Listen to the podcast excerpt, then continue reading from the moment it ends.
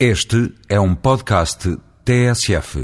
Na Assembleia da República, o Primeiro-Ministro anunciou que a edificabilidade e a transformação do território seriam em breve sujeitas a um processo simplificado de licenciamento. A medida foi logo ali bem acolhida. É que no caso do licenciamento das obras, o processo apresenta-se hoje quase que pequeno para quem quer construir eh, ou alterar uma construção. Desde a simples habitação à mais complexa unidade hoteleira, do projeto à licença de utilização, a unidade de tempo são os anos.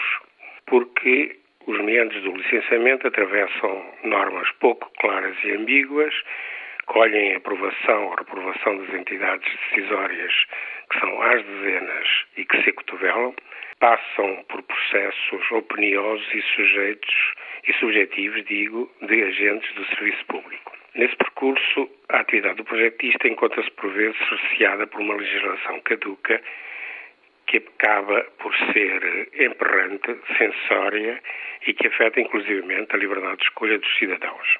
O documento base que rege a disciplina da construção no nosso país, o REGEU, Regulamento Geral das Edificações Urbanas, data do princípio do século passado e mantém-se quase inalterada até hoje.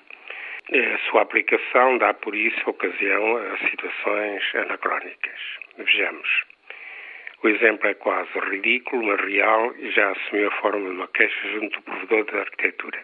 Se um cidadão, por força de hábito, quiser ter na sua casa de banho um poliban ou uma bacia de duche em vez de uma banheira, não o poderá fazer ou não haverá o seu projeto aprovado, porque a lei, o tal regeu, exige que no artigo 68 que haja sempre em cada fogo um lavatório, uma retrete, uma banheira e um bidé.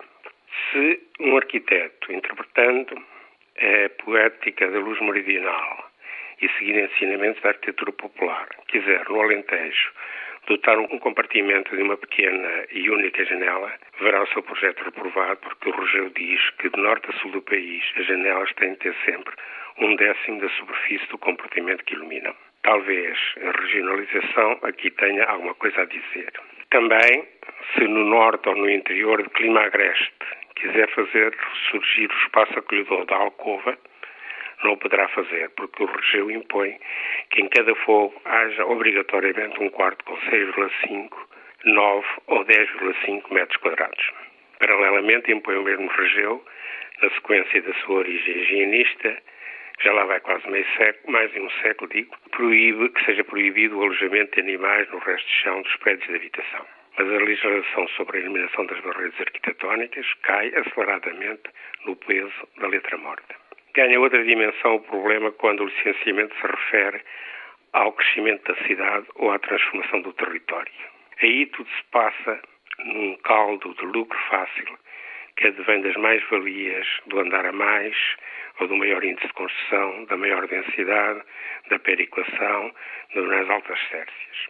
Porque quando alguém constrói, faz cidades. Mas, ao construir, não pode tirar o sol, a vista, o desafogo, a segurança e o acesso a ninguém, nem estragar a paisagem que é de todos. E aqui os direitos privados confluem com o direito público. E por isso ousamos sugerir que na revisão anunciada seja dada liberdade aos primeiros, os direitos privados, e que se envolvam os segundos na máxima responsabilidade.